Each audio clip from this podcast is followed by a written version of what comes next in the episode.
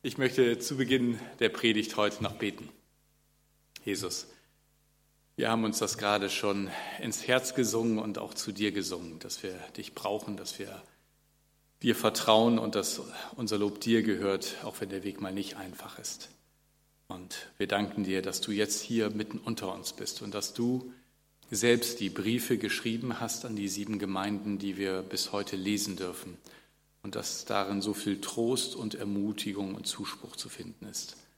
Und darauf freuen wir uns und wollen deswegen jetzt ganz wach in Vorfreude dein Wort gemeinsam hören und lesen. Rede du zu uns in unsere Herzen. Amen. Ja, wir hatten in der letzten Woche den Brief an die Gemeinde in Ephesus, wo wir so erstaunt festgestellt haben, dass Ephesus damals genauso groß wie Bielefeld war und auch eine Schüko-Arena hatte, Theater, also jedenfalls gleiche Sitzplätze, so fast genau.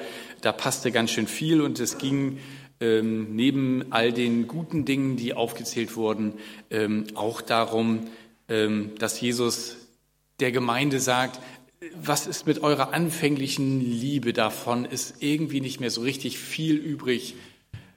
Und ich habe uns und mir so mitgegeben, ähm, wie kriegen wir das hin? Wie können wir die Liebe zu Jesus neu entzünden? Und wollte euch einfach am Anfang der Predigt mal so fragen, für euch selber, ihr müsst mir nicht direkt antworten, äh, ist eure Liebe zu Jesus in der letzten Woche gewachsen? Habt ihr da investiert? Wenn ja, auf welche Weise? Vielleicht etwas für den Austausch nachher, nach dem Gottesdienst. Ähm, und wisst ihr, woran man das auch erkennen kann, dass die Liebe wächst?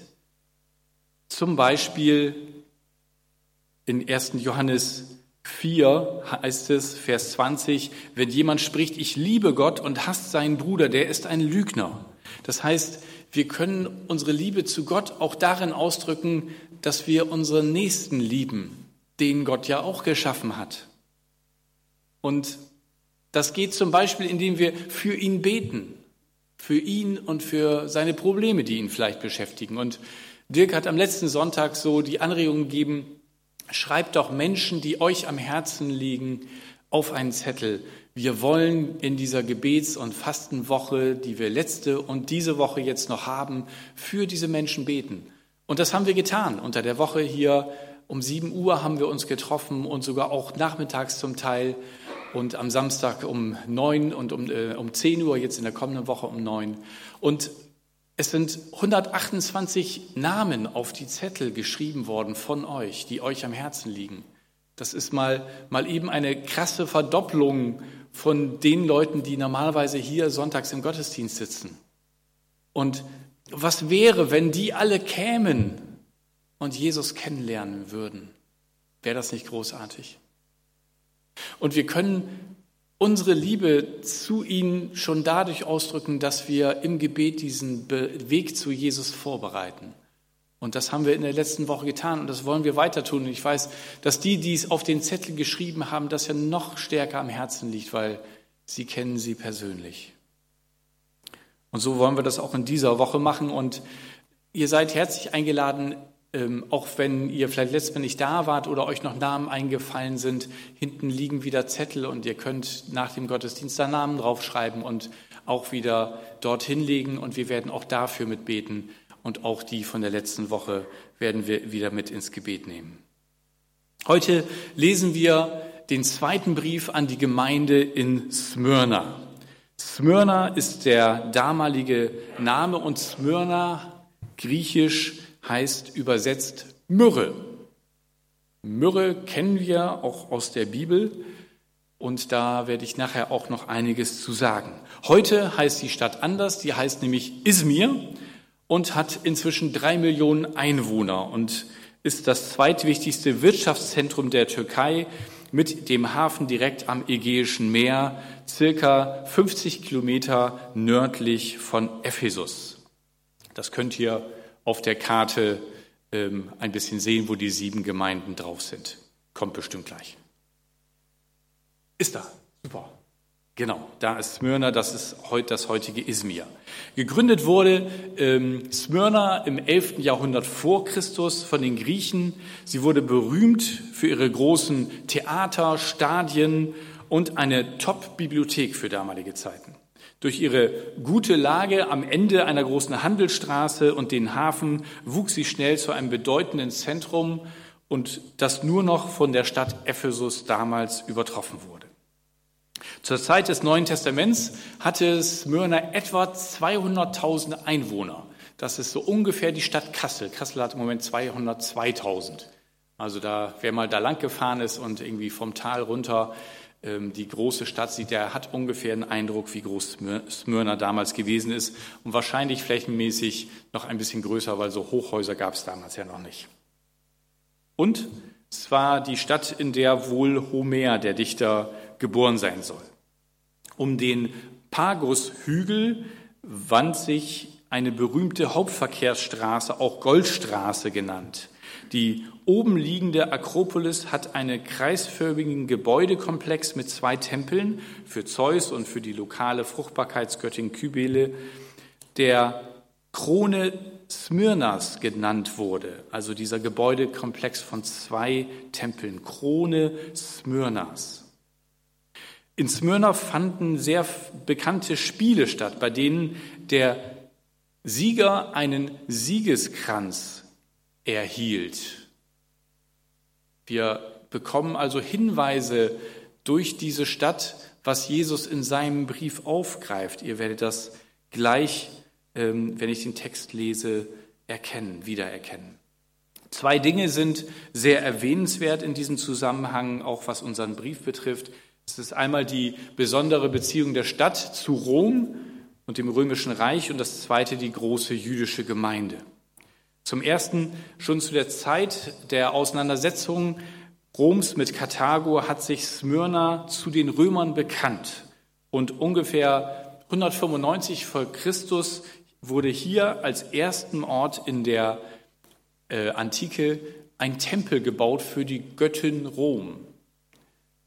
Kaiser, Führer und Weltmächte wurden angebetet als Gott. Und im Jahr 26 gewann die Stadt vor zehn anderen Städten Asiens die Erlaubnis, dem Kaiser Tiberius einen Tempel zu errichten.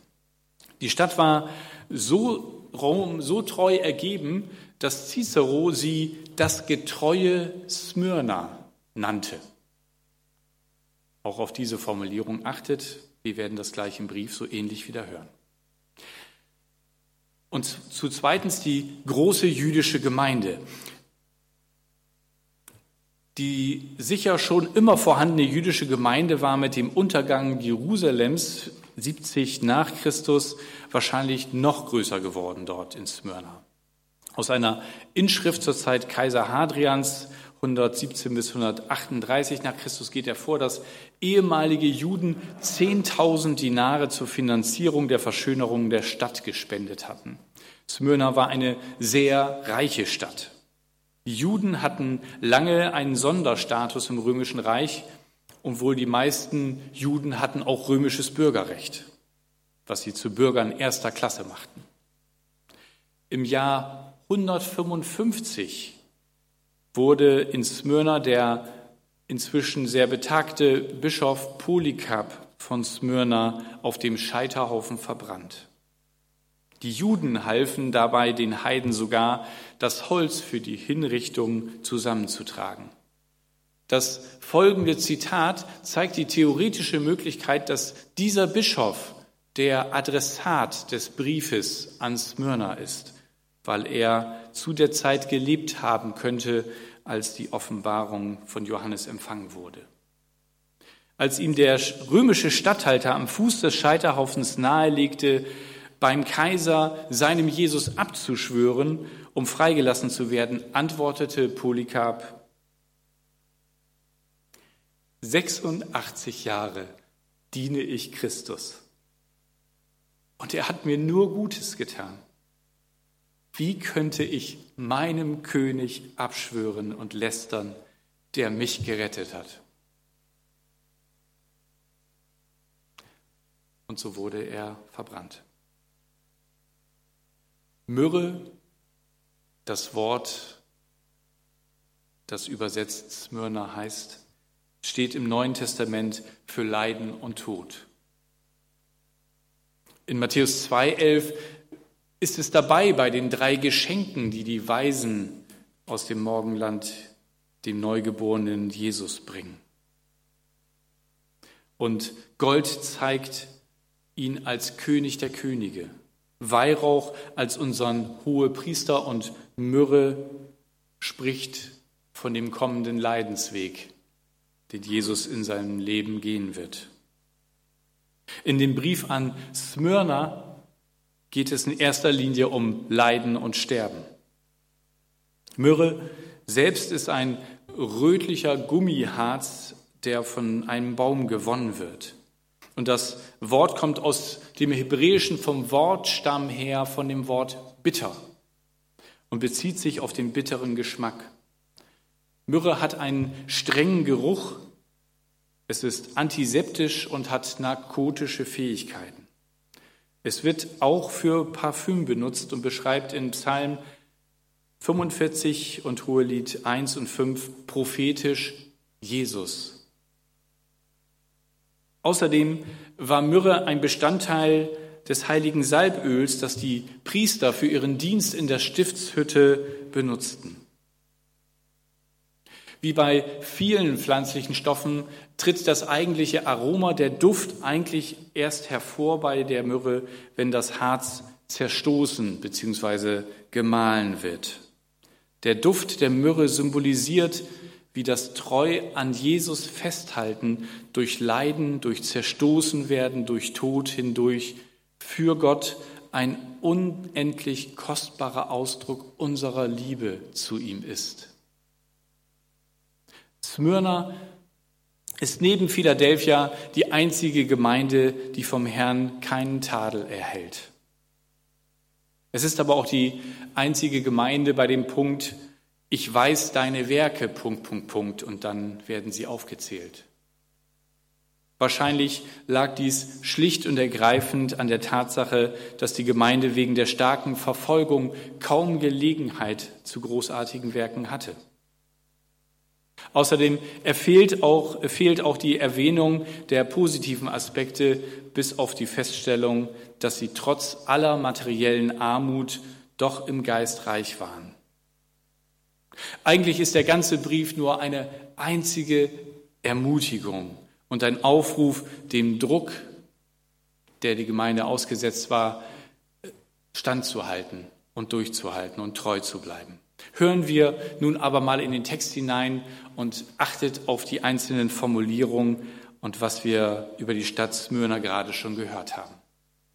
An den Engel der Gemeinde in Smyrna schreibe, diese Botschaft kommt von dem, der zugleich der Erste und der Letzte ist, der tot war und nun wieder lebt. Ich kenne die Verfolgung, die du ertragen musst, und ich weiß, in welcher Armut du lebst. Doch in Wirklichkeit bist du reich. Mir ist auch nicht entgangen, wie bösartig auch die Leute, euch die Leute verleumden, die sich als Juden ausgeben, in Wirklichkeit aber Gehilfen des Satans sind. Fürchte dich nicht vor dem, was dir noch bevorsteht. Der Teufel wird einige von euch ins Gefängnis bringen, um euch auf die Probe zu stellen. Zehn Tage lang werdet ihr leiden müssen. Bleib mir treu, auch wenn es dich das Leben kostet. Dann werde ich dir als Siegeskranz das ewige Leben geben. Wer Ohren hat, soll hören, was Gottes Geist den Gemeinden sagt. Wer durchhält und den Sieg erringt, dem wird der zweite, der ewige Tod, nichts anhaben können. Stark, wie Jesus das aufgreift, was die Christen von Smyrna schon vor Augen hatten mit dem Siegeskranz und auch mit dem Treusein, nicht dem Kaiser, sondern ihm gegenüber. Jesus stellt sich vor in Vers 8 als der Erste und der Letzte, der, der alles umfasst. Und er sagt ihnen damit, hey, das ist ein heftiger Zeitabschnitt, den ihr durchleben müsst, aber ich bin noch viel größer. ich war vor euch und ich werde nachher sein und ich bin der, der euch in den Händen hält. Ich bin bei euch. Und der tot war und wieder lebt. Und der, diese Formulierung soll ihn Mut machen. Selbst wenn Tod kommt. Sie haben einen Herrn, der den Tod besiegt hat. Das ist kein endgültiges Urteil über ihrem Leben. Und Jesus kennt diese Not und auch das Leiden bis in den Tod. Er kennt Todesangst, er kennt Schmerz. Jesus kennt Schmähung, besonders von denen, die sich als besonders fromm halten. Jesus kennt die Versuchung, Jesus kennt Gefängnis und Folter.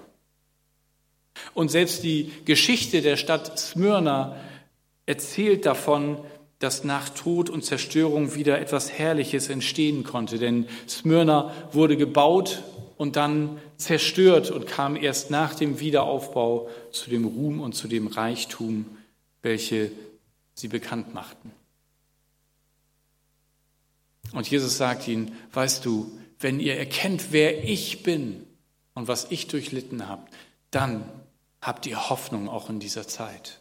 Schaut nicht auf das, was ihr leidet, sondern schaut auf den, der mit euch ist in dem Leid. Und er sagt, ich kenne die Verfolgung, die du ertragen musst und ich weiß, in welcher Armut du lebst, aber in Wirklichkeit bist du reich. Die Gemeinde in Smyrna hat drei grundlegende Probleme, die Jesus hier beschreibt. Leid, Armut und Lügen und Verleumdungen durch die sogenannten Juden. Jesus ist Augenzeuge der Leiden der Gemeinde und sagt, es geht nicht an mir vorbei, ich sehe das. Aber ich bin mitten in eurem Leid bei euch. Und wenn Paulus das Bild nimmt von Jesus als dem Haupt, also dem Kopf der Gemeinde, und wir sind sein Leib, also der Körper. Kopf und Körper sind verbunden. Und wenn Paulus schreibt, wenn ein Glied leidet, leiden alle mit, dann gilt das auch für den Kopf. Ja? Habt ihr das schon mal gehabt, dass ihr Zahnschmerzen hattet, dass ihr Bauchschmerzen hattet oder euch den Fuß verknackst hattet oder Bandscheibenvorfall und der Kopf hat das nicht mitgekriegt? Nee, ne? Wäre schön, oder? Aber das ist ein heftiger Schmerz. Und den spüren wir im Kopf ganz genauso. Christus leidet mit mit seiner Gemeinde. Und das sagt er ihnen hier. Wir vergessen oft, dass Jesus mit uns leidet und fangen an, gegen ihn zu leiden. Und einige von uns können Jesus dann irgendwann gar nicht mehr leiden. Er hat uns zugesagt, dass er bis zum Ende bei uns sein wird. Er hat uns nicht versprochen, alle unsere Probleme übernatürlich zu lösen und uns absolut vor Leiden, Schmerzen und Tod zu bewahren, sondern dass wir das erwarten werden. Die Christen in Smyrna hatten es wirklich schwer. Um Handel zu treiben, mussten sie eigentlich ähm, irgendeiner Gilde beitreten. Aber Mitgliedschaft in solch einer Gilde bedeutete auch die Rituale und die Gepflogenheiten mitzumachen, die kultischen Elemente mitzumachen, die sie als Christen nicht mitmachen konnten. Und ihre Armut rührte in erster Linie davon. Und sicherlich waren auch Übergriffe und Plünderungen durch die anderen Bewohner ein Problem für sie. Christen waren damals die totalen Außenseiter in der Stadt. Sie waren nicht beteiligt an dem materiellen Wohlstand der ganzen Stadt. Sie hatten exzentrische Religion um sie herum und die Gesellschaft war von religiösen Fanatismus geprägt. Wir können uns das heute kaum vorstellen. Aber wenn wir sehen wollen, wo das heute passiert, dann brauchen wir einfach nur mal bei Open Doors auf die Seite gehen. Ja. Ich habe gerade gelesen, wie eine Frau aus Vietnam, die zum Glauben an Jesus gekommen ist, als der Mann das rausbekam, hat er sie geschlagen. Und als er mitbekam, dass sie in den Gottesdienst gegangen ist, hat er sie bei der Behörde angezeigt und die Behörde hat ihr dann verboten, in den Gottesdienst zu gehen mit ihren Kindern. Und aus Angst hat sie das dann ein paar Wochen sein lassen. Und als ihr Mann dann einmal nicht da war, ist sie wieder hingegangen. Und als sie wieder nach Hause kam, hat er sie erwartet und hat sie windelweich geprügelt und hat sie ins Gefängnis werfen lassen. Das ist heute in unserem aufgeklärten 21. Jahrhundert passiert das. Und wenn ein Glied leidet, leiden, leidet der ganze Leib mit. Lasst uns unsere Geschwister nicht vergessen. Besonders morgen wollen wir dafür beten. Lilo hat da ein großes Herz für. Der dürft mit ihr zusammen beten. Ja, wir sind hier noch auf der Insel der Seligen. Und es gibt nur ganz kleine Anzeichen, wo wir hier ähm, in Deutschland Anzeichen von Verfolgung haben. Ich weiß nicht, ob ihr den Bremer Pastor Olaf Latzel, den Namen schon mal gehört habt, der dort in der Landeskirche ziemlich klar Gottes Wort verkündigt. Und ich finde so ein bisschen wie Luther sich auch den Mund nicht verbieten lässt und manche Sachen etwas drastisch formuliert, wo wir vielleicht sogar innerlich zusammenzucken und sagen, ach, das ist aber auch ein bisschen scharf formuliert jetzt. Ähm, lest mal Luther, dann wisst ihr, was scharf formuliert ist. Der war viel heftiger drauf. Aber es ist ein Mann, der die Wahrheiten der Bibel verkündigt und sagt, hey, die Bibel ist Gottes Wort. Das ist kein zu diskutierender Text, ob er wahr ist oder nicht. Die Bibel legt uns aus, nicht wir die Bibel. Wenn ich irgendwas an der Bibel nicht verstehe, liegt es an mir, nicht an der Bibel. Ja? Die Wahrheit der Bibel ist auch wahr, wenn ich sie nicht verstehe. Dann kann ich beten und mit anderen ringen, was das bedeutet. Aber sie bleibt die Wahrheit, sie bleibt das Wort Gottes. Und das ist leider nicht mehr Standard in unseren christlichen Kirchen in Deutschland. Und darum sind wir an vielen Stellen so kraftlos, weil unser Zeugnis nicht mehr klar und frisch und hell ist. Und wir brauchen Leute wie Olaf Latzel, die das auch mal öffentlich aussprechen. Es ist dringend nötig. Wir brauchen die Wahrheit, die uns frei macht, die Jesus ist und kein verwaschenes Evangelium. Die Christen in Smyrna hatten es schwer. Sie waren nicht nur arm, sie hatten natürlich auch Krisen in den Familien, weil wenn der eine sich zu den Christen hielt und die anderen aus der Familie nicht, dann passierte das, was Jesus gesagt hat. Es geht mitten durch die Familien. Und das gibt nicht nur Streit, sondern auch Verfolgung. Wie Jesus es in Lukas 8, 21 sagt, wer den Willen tut meines Vaters im Himmel, der ist mein Bruder und meine Schwester und meine Mutter. Jesus definiert Familie neu, weil wir miteinander Geschwister sind. Und wir brauchen einander. Und gerade die Christen haben die anderen Geschwister gebraucht, weil ihre eigenen gegen sie aufgestanden sind. Jesus sagt nirgendwo, dass wir uns über Trübsal, über Verfolgung und Verleumdung freuen sollen, sondern er weint mit den Weinenden. Auch in diesem Bereich ist Jesus uns schon als Vorbild vorausgegangen. Und auch die materielle Armut. Jesus, was hatte er? Er hatte kein Reisebett. Was übrig geblieben war, war sein Gewand, was er am Leib trug. Das haben sie aufgeteilt. Jakobus 2,5 steht, hat nicht Gott diejenigen erwählt, die in den Augen der Welt arm sind, dass sie reich im Glauben und Erben des Reiches würden? Und wenn ich das so lese, denke ich, hm, sind wir das? Oder sind wir reich an materiellen Dingen und arm im Glauben? Und beschweren wir uns schnell, wenn uns etwas fehlt? was nicht dem Wohlstand und dem Standard entspricht. Wir müssen aufpassen, dass wir uns nicht den Definitionen der Welt um uns herum beugen, dass wir da nicht mitmachen, dass wir nicht auf die Fassade achten, dass wir nicht auf die Kleidung achten und das, was man halt so hat und den zweiten und dritten Urlaub im Jahr können wir dies Jahr schon mal gut einüben, das nicht zu haben. Im Moment führt uns Jesus auch durch diese Corona-Krise hindurch, um uns zu zeigen, was wir alles nicht brauchen. Ist euch das schon mal aufgefallen? Was wir alles nicht brauchen? Was wir in diesem Jahr nicht können und feststellen, eigentlich ist das nicht wirklich notwendig. Uns fällt aber auch auf, was wir brauchen. Wir brauchen einander. Richtig? Und wir brauchen die Beziehung, die Gemeinschaft und die Liebe. Und das möchte er uns neu vor Augen führen, damit wir nicht auf das falsche Pferd setzen, sondern dass wir in der Liebe wachsen, Zeit füreinander haben, einander zuhören, einander begleiten. Die Christen damals waren nicht nur von Armut geprägt, sondern sie hatten auch die Juden, die die damaligen angesehenen Bürger der Stadt waren, die sich das auch was kosten ließen.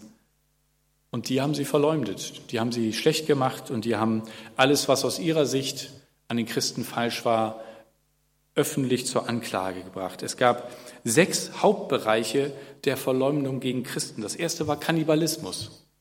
Warum? Jesus hat gesagt, wer nicht mein Blut trinkt und mein Leib isst, der kann nicht mein Jünger sein. Kannibalismus. Zweitens Unzucht und sexuelle Ausschweifung. Wo sie das herhaben, weiß der, weiß der Teufel auf Deutsch gesagt. Sie haben also auch Sachen erfunden. ihnen wurde vorgeworfen, dass sie die Familien zerstören. Von außen betrachtet, ja, ist was dran. Es kam Streit in die Familien. Aber so natürlich völlig einseitig und verleumderisch. Es wurde ihnen Atheismus vorgeworfen, weil sie angeblich einen Gotteslästerer glaubten, Jesus. Es wurde ihnen Brandstiftung vorgeworfen. Das war immer beliebt, wenn man sich bei den Römern beliebt machen wollte.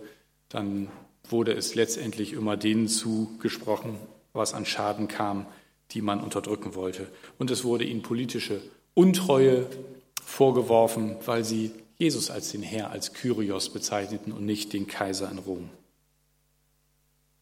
Und diese Anzeigen führten oft zu Strafen, zu Todesstrafen, wie bei Polycarp es sehr deutlich wurde. Jesus sagt, an den Früchten werdet ihr sie erkennen. Und er nennt sie ziemlich hart die Synagoge des Satans. Und deswegen, die Fassade macht es nicht. Das Gebäude macht es nicht. Die Religion oder das äußerliche Ansehen macht es nicht sondern dass Menschen Jesus nachfolgen. Das ist das Entscheidende. Und deswegen wird auch nichts Äußerliches bestehen bleiben. Und vielleicht muss auch da in Deutschland noch einiges ähm, sich verändern, bis das deutlich wird, dass allein Jesus zählt und rettet. Für die Christen bleibt es bis zum heutigen Tag extrem wichtig, den wahren Feind zu identifizieren. Und das waren auch damals nicht die Juden der Synagoge des Teufels, sondern die Juden, die sich verführen ließen, gegen die Christen aufzustehen. Und es ist Paulus total wichtig, dass wir lernen zu unterscheiden zwischen den Menschen, die uns angreifen, und dem, der durch die Menschen uns angreift. Und deswegen sagt er in Epheser 6, wir haben nicht mit Fleisch und Blut zu kämpfen. Lasst euch doch nicht täuschen, lasst euch doch nicht gegen andere Menschen aufhetzen, die ich auch noch retten will. Was, wenn das so ein Saulus ist, der dich gerade angreift, den ich aber gewinnen will für mein Reich, dass er noch mehr zu mir führt, als ihr euch denken könnt. Und darum sollen wir das, was die Menschen tun, was gegen uns gerichtet ist, da dürfen wir gegen anbeten und uns auch wehren aber die Menschen sollen wir lieben. Und das ist so wichtig. Und trotzdem sagt Jesus, fürchte dich nicht vor dem, was dir noch bevorsteht. Hier kommt kein billiger Trost. Hier kommt kein, hey, das Schlimmste habt ihr geschafft, der Rest, das klappt schon. Nein, er kündigt ihn allen Ernstes an, dass es noch schlimmer wird. Und natürlich kommt die Frage, Herr, wie viel denn noch? Und kannst du uns da nicht rausretten? Und natürlich steht da die Frage nach dem Leid. Warum lässt Gott das Leid zu? Warum lässt er die Krankheit zu? Warum lässt er diesen Schicksalsschlag zu? Und es ist eine Frage, die uns in die Anklage gegenüber Gott führt. Noch ist es eine Frage des Verstandes, aber sie führt zu einer innerlichen Distanz, weil die eigentliche Erwartung dahinter ist, du bist doch so mächtig, du könntest doch mit einem Fingerschnipsen alles zur Seite rühren, oder? Wisst ihr, als Adam und Eva der Schlange gehorchten, haben sie die Herrschaft dieser Welt abgegeben an den Feind Gottes. Wir sind hier in Feindesland und der Feind hat seine Rechte.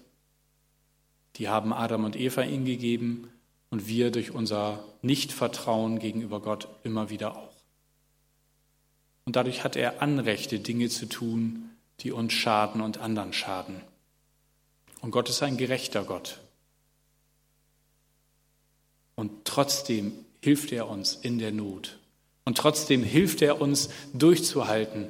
Aber er möchte auch, dass wir erkennen, wie wir ihm vertrauen können, trotz der Schwierigkeiten.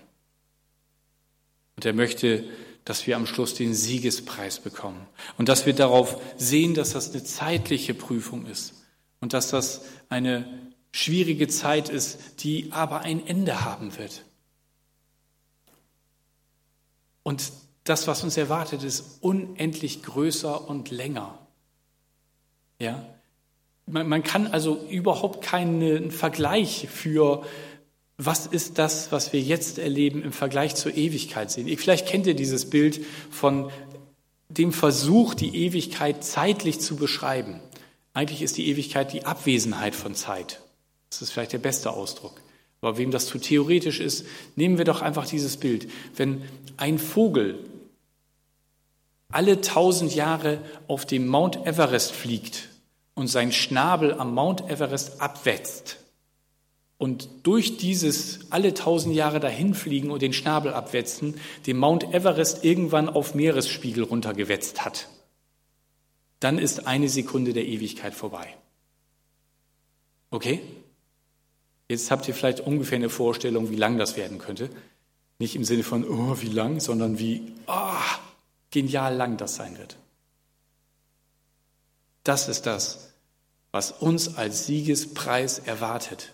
Übrigens, dieser Siegeskranz ähm, heißt im Griechischen Stephanos. Haben wir einen Stephan heute hier? Am Livestream bestimmt.